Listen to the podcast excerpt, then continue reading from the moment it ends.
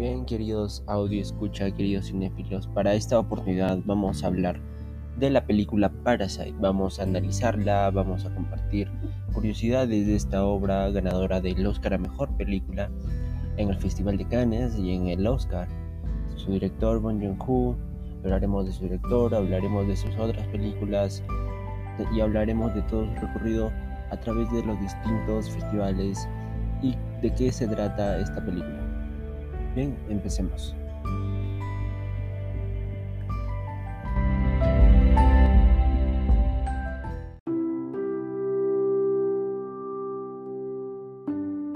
Bien, la película Parasite es dirigida por el coreano surcoreano Bong Joon-ho, quien ya se ha hecho un renombre en este mundo, en esta industria del séptimo arte y ahora te voy a nombrar algunas de sus películas de todas sus películas y cuál para mí me parece cuáles son las más interesantes.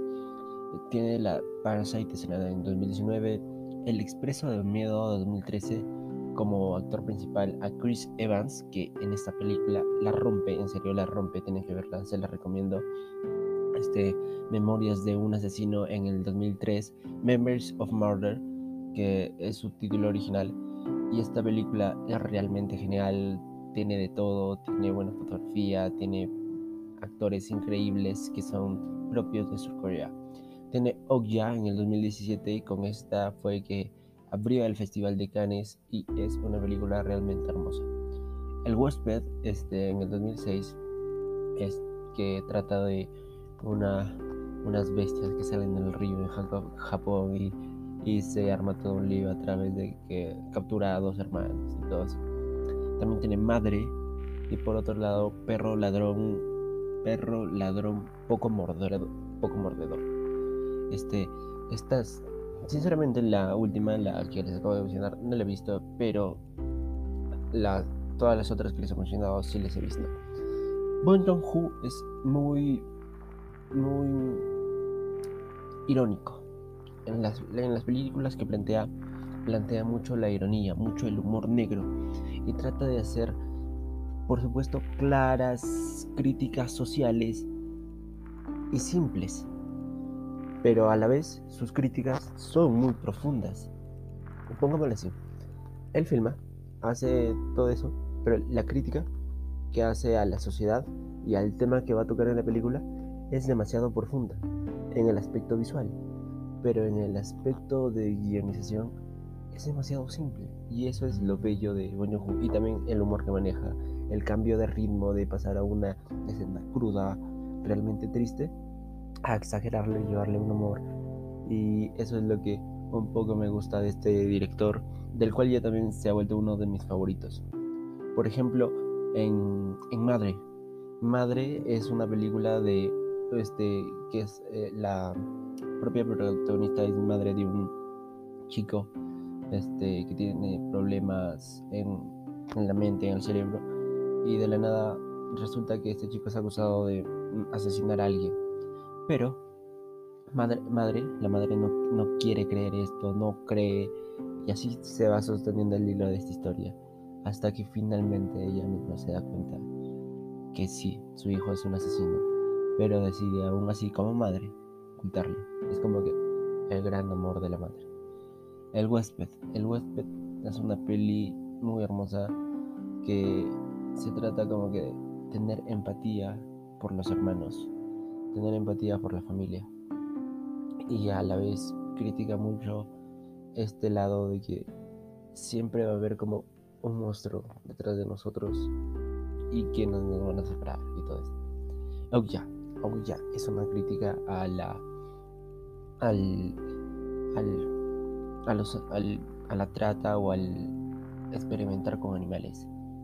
Y el simple hecho de, que se experimente con animales, de, que se experimente con la vida, se critica mucho en Y ahí, por suerte, tenemos suerte de tener a una especie de grupo de héroes en esta película que tratan de ayudar a esta criatura que es producto de experimentaciones animales, pero y a la vez son es una crítica a dejar de, hacer esto, esta, esta experimentación con animales para así tener a, estas personas y a estos animales con, con, una mejor perspectiva de lo que somos como sociedad y no acercarnos al consumismo. Memoria de un asesino no es tanto una crítica, pero sí es una historia bien conmovedora. Tal vez el último plano es, eh, eh, refleja lo que quiere decirnos Bong Joon-ho. Memorias de un asesino eh, tratan de buscar a un asesino en serie que está matando a mujeres es en, zonas desconocidas, descampadas, interiores de Corea. Y estos dos policías investigan los asesinatos y tratan de descubrir quién es y tratan de descubrir y nunca los encuentran. Tal vez el último plano de esta película, como ya dije, es todo. Lo es todo, porque nunca se llega a descubrir quién es el asesino. En el último plano de esta película hay una persona que, le dice al, policía, hace poco me parece haber reconocido a alguien que me olvidaba por acá, refiriéndose al lugar donde las personas, la persona, el asesino, mataba y dejaba a, los cuerpos de las víctimas. Y el policía le pregunta, ¿y cómo se aparecía? ¿Quién era esta persona? ¿La reconoces? Y este, la niña le, le dice, o el niño le dice, era una persona común, como cualquiera. El policía se sorprende y voltea a ver rápidamente en un primer plano a la cámara, directamente a la cámara, como diciendo, el asesino podría estar en cualquier parte, podría estar en cualquier lugar, podría ser cualquiera de ustedes. Y como haciendo una crítica a, todo, esto, mm, ¿no? que también nos lleva a un entorno del machismo, porque la película se trataba de que mataban a, mujeres. Y, eso también, ese último plano lo es todo.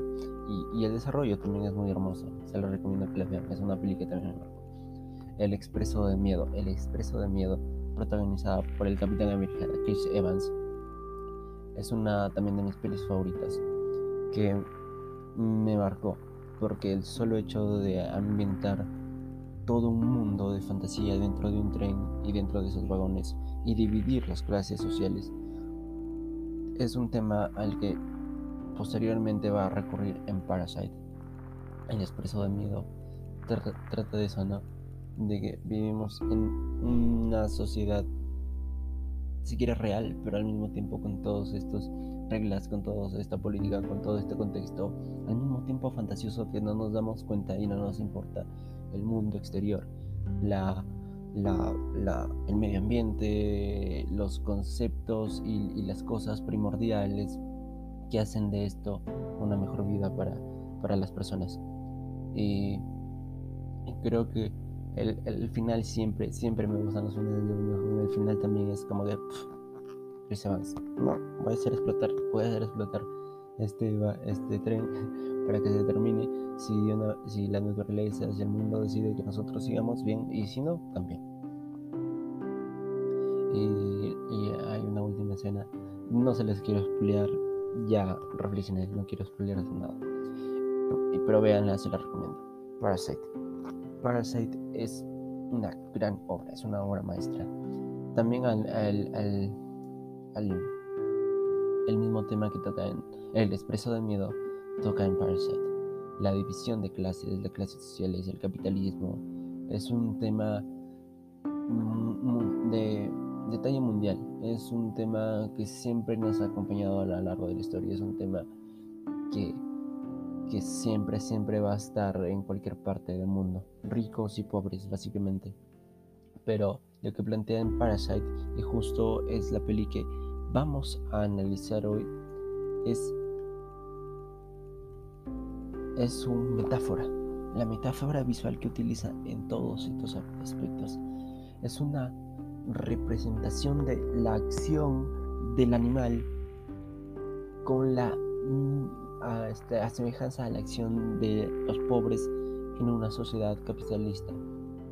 ¿Qué hace un parásito? Se inserta, se adentra en tu sistema y a partir de ello este, trata de vivir de, pequeñas partes de ti y así sobrevive, sobrevive, sobrevive. eh, este, el punto clave, la diferencia es que no llega a matar. O es, el, el parásito no llega a matar a la persona, pero sí vive, se alimenta de la persona. La RAE lo define los parásitos como dicho de un organismo animal o vegetal que vive a costa ajena de otro o distinta especie alimentándose de él y en, depauperándolo sin llegar a matarlo.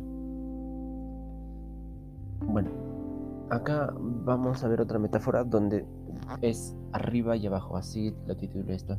La familia este, Park y los Kim son, son los protagonistas de esta historia.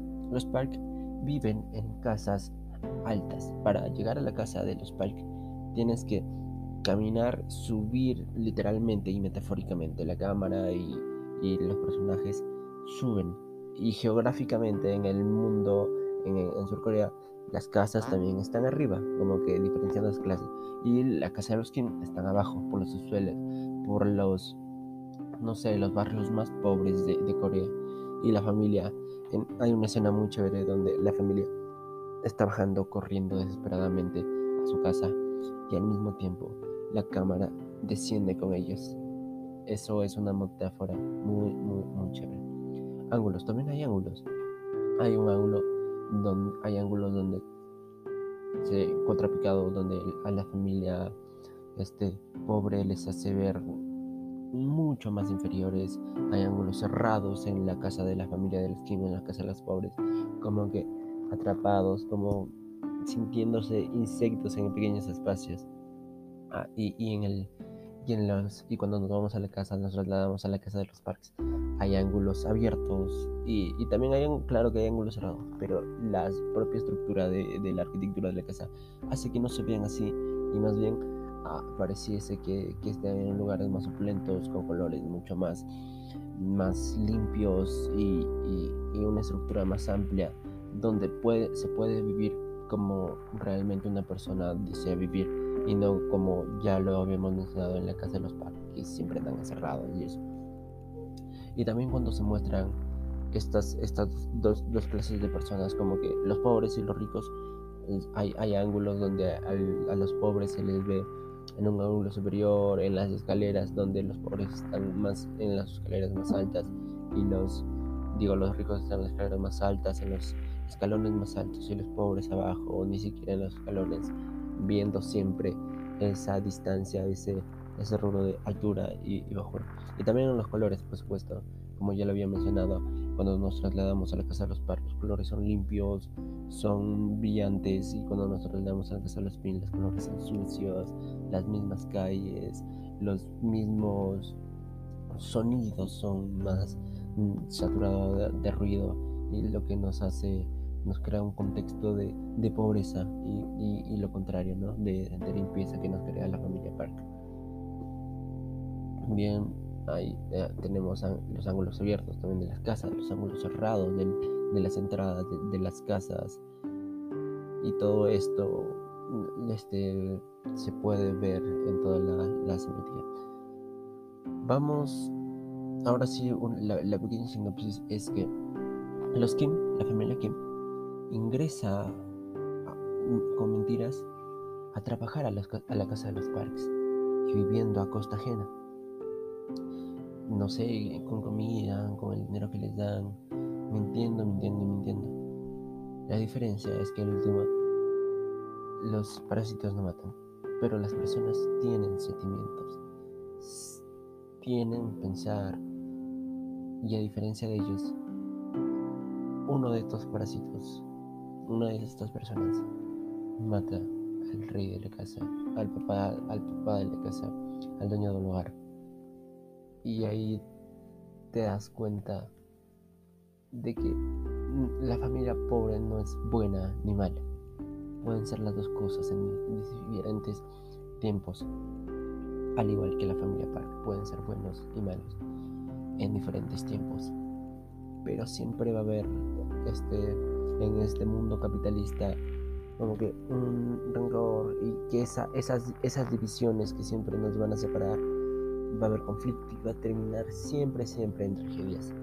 Y lo que debemos aspirar es a un mundo claro que en un sistema capitalista siempre nos van a decir, no, pero siempre tiene que haber, o personas que siempre nos van a decir, pero siempre va a haber personas ricas y personas pobres, si no, no va a existir el mundo, si no, no va a haber crecimiento.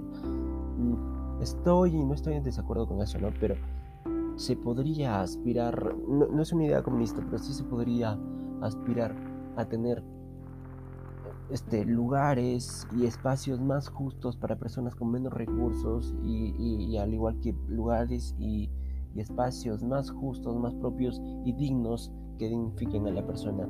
Al igual que también alimentos, al igual que ropa, al igual que muchas cosas, servicios que dignifiquen a la persona y vivan tal como son y no tener que recurrir a mentiras, no tener que recurrir a tantas atrocidades que nosotros, que, que, la misma división de clases sociales nos obliga. Los resultados son simples, las conclusiones que tengo es que su lenguaje y su semiótica audiovisual de, tienen eh, las herramientas que utiliza Bundon Hong, es el arriba, el abajo, el tilap, el tilde, para construir una estructura de clases sociales totalmente eh, hermosa y crítica a una sociedad capitalista, el arriba y el abajo, como ya le dije.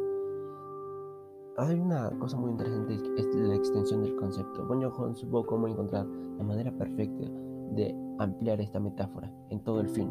Hay secuencias donde los parásitos parecen verdaderamente parásitos, corren como parásitos. Hay una escena donde un chico sube las escaleras como parásitos y es muy buena en eh, esta, este, este, tipo de cosas como que recurrir a metáforas audiovisuales y alargarlas a través de todo el audiovisual me parece muy chévere porque también se ha hecho aquí en Perú hay una película que se llama Rectable y a través de este objeto han creado toda una película. Y yo lo, lo, que rescato es eso ¿no? De, a, partir de cosas a partir de frases a partir de metáforas mm, ya no como que el clásico soy un héroe y voy mato a, tal personaje y ya ahora soy un héroe. Y esa es una película clásica.